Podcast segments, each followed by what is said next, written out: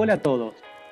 En este quinto episodio del podcast del siglo desarrollaremos sobre un concepto de las relaciones internacionales que si bien no es nuevo, no ha sido muy desarrollado y difundido por la ciencia.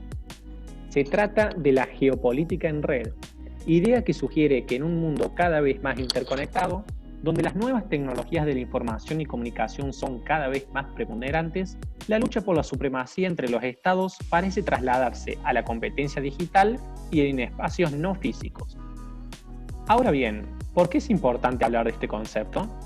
En el clásico libro La Era Tecnotrónica de Brzezinski, publicado en 1970, este escribía que la paradoja de nuestra época consiste en que la humanidad está pasando simultáneamente por un proceso de mayor unificación y de mayor fragmentación. Esto se debía a la interconexión tecnológica mundial, que conllevaba mayor interconexión y cooperación entre los países debido a las tecnologías de comunicación, que ya se mostraban radicalmente prometedoras por aquellos tiempos. La sociedad postindustrial se está convirtiendo en una sociedad tecnotrónica, configurada en lo cultural, lo psicológico, lo social y lo económico, por la influencia de la tecnología y la electrónica, particularmente en el área de las computadoras y las comunicaciones. De esta forma, si la primera revolución industrial estuvo vinculada al vapor y la mecanización, la segunda estaba relacionada con la generación eléctrica y la producción en masa, la tercera a la electrónica y a las tecnologías de la información. La cuarta revolución es caracterizada por la fusión de lo físico, digital y biológico. Tal como argumentaba Vannevar Bush, científico norteamericano involucrado en el desarrollo de la bomba atómica de su país, el desarrollo científico tiene una directa relación con la seguridad nacional. Escribiendo sobre la Segunda Guerra Mundial, decía que en ella se puso en evidencia más allá de cualquier duda que la investigación científica es absolutamente esencial para la seguridad nacional. La amarga y peligrosa batalla contra los submarinos alemanes fue un combate de técnicas científicas. Los nuevos ojos que representó el radar para nuestras fuerzas combatientes suscitaron rápidamente el desarrollo de contramedidas que a menudo podían cegarlos. También esto es un ejemplo de la constante batalla de las técnicas. Al ataque de las B-1 a Londres se hizo frente finalmente mediante tres dispositivos desarrollados durante la guerra y magníficamente usados sobre el terreno.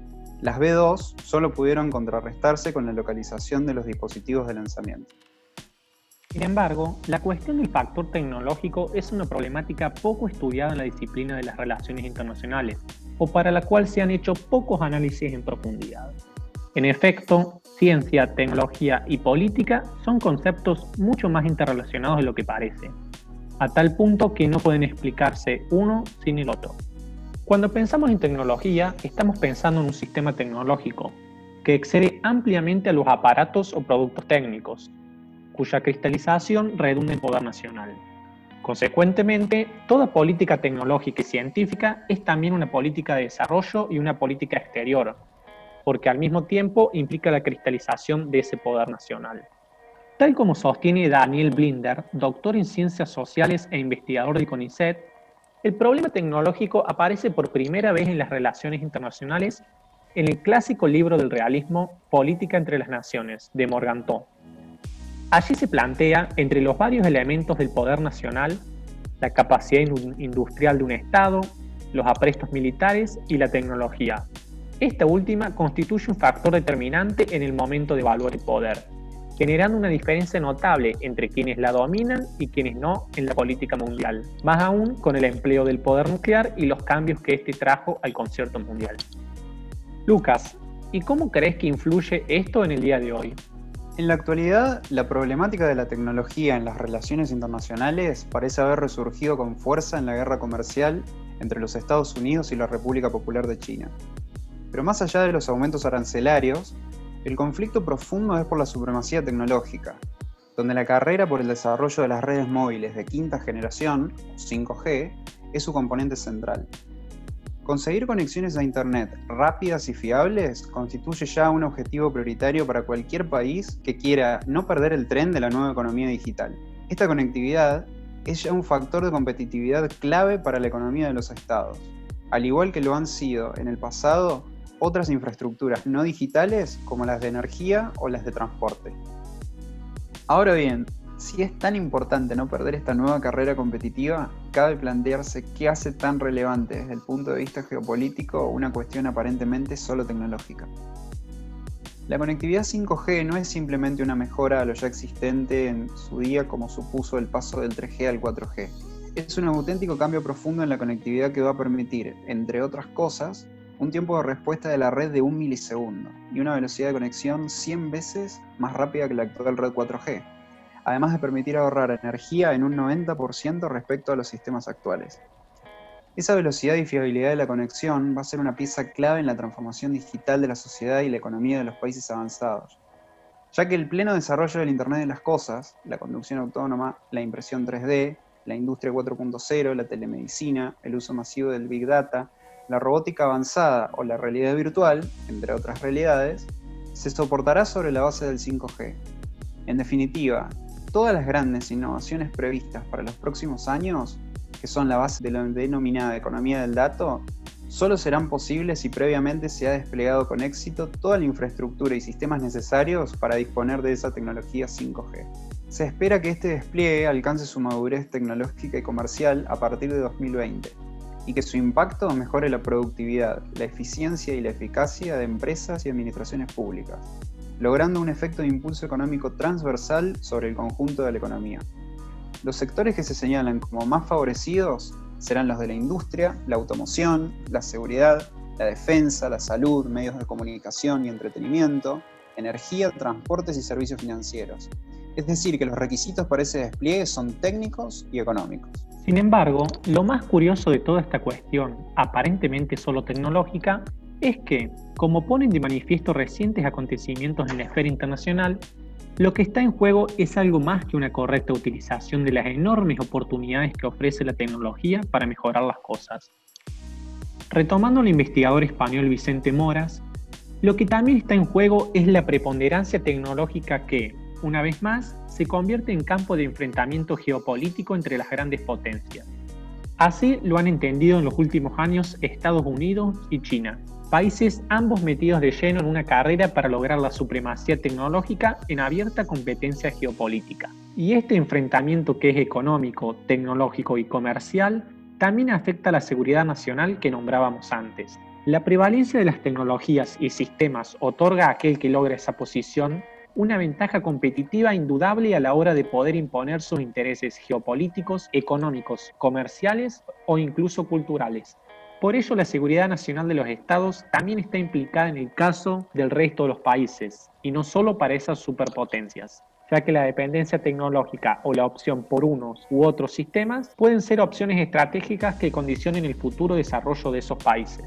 De hecho, el 5G también se ha convertido en arena conflictiva en la cual las dos potencias compiten en una auténtica guerra comercial, utilizando en ocasiones razones de seguridad nacional que, probablemente, también incluyen una buena dosis de protección a empresas nacionales y disputa por la imposición de la tecnología propia. Por ello, no es de extrañar que esa disputa se haya agudizado en el último año porque es mucho lo que está en juego. Forma parte del conflicto abierto más amplio e importante relativo a los microchips. Estos se encuentran ahora dentro de todos los dispositivos que nos rodean. Si los datos son el nuevo petróleo, los chips son los motores que hacen que ese combustible sirva para algo. El primero de los ámbitos en los cuales esa clave tecnológica se manifiesta es en todo lo relativo a la industria de seguridad y defensa, consumidora masiva de microchips que son críticos para todos los sistemas. Además, en el ámbito del despliegue de las redes 5G va a tener una especial relevancia la fabricación de las small cells, que van a ser una parte importante de la arquitectura del sistema. Con respecto a esto, hay que destacar que son cinco los fabricantes principales de estos elementos, Nokia, Ericsson, Samsung, Huawei y ZTE, las dos últimas empresas chinas. Es precisamente esa la razón por la que la utilización de tecnología de estas dos empresas ha producido notorios y graves enfrentamientos en el ámbito de las relaciones comerciales y políticas entre Estados Unidos y China.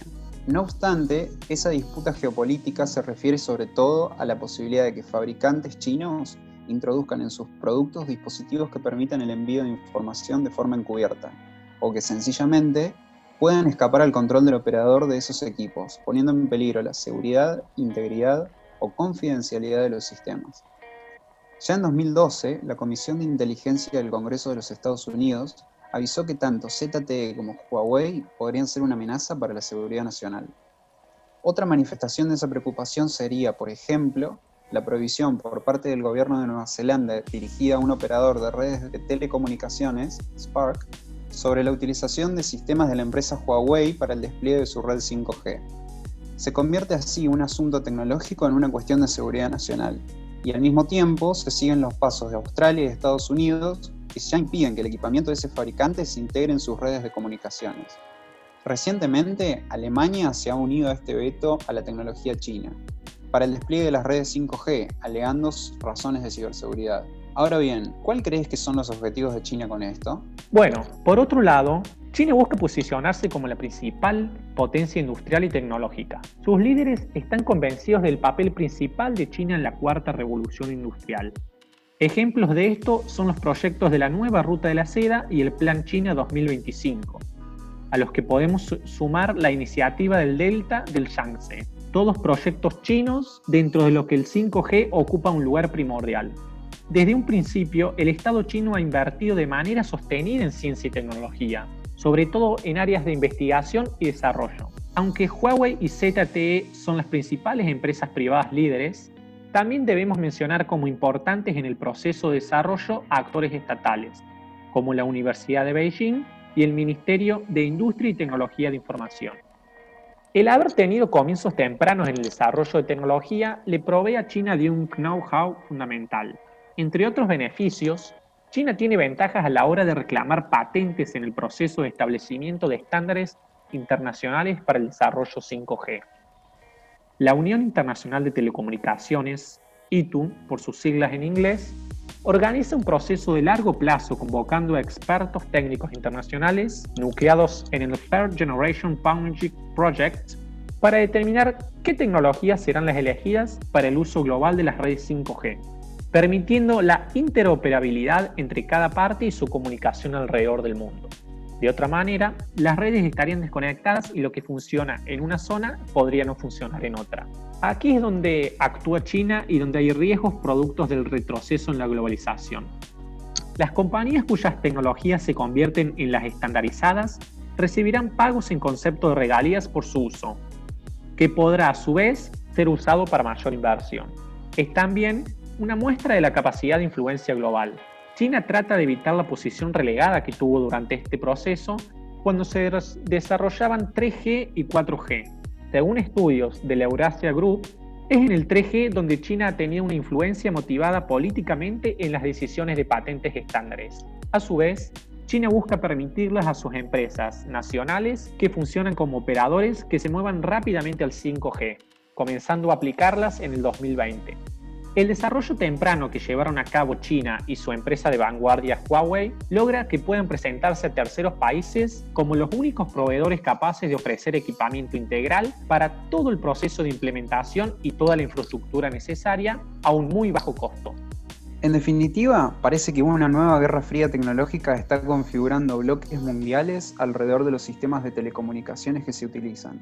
En un capítulo más de la disputa por la creación y uso de la tecnología como fuente de crecimiento económico y seguridad militar.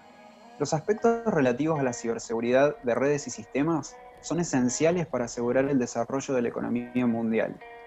Así, en su informe sobre riesgos globales, el Foro Económico Mundial de Davos de 2019 señaló los ciberataques como la amenaza más probable solo por detrás de los eventos climatológicos extremos, de los desastres naturales y el robo masivo de datos. En este sentido, sería importante crear un marco normativo para la regulación de estos avances tecnológicos, los cuales además de contribuir a la seguridad nacional y la cooperación mundial, deben permitir una mejora en la calidad de vida que, más allá de los beneficios económicos y sociales, nos permita un desarrollo global sustentable en línea con los objetivos del desarrollo sostenible. Bueno, este fue el quinto episodio del podcast del siglo para ciudades globales. Podés seguirnos en nuestras redes como Siglo AR. Gracias por escucharnos y nos vemos la próxima.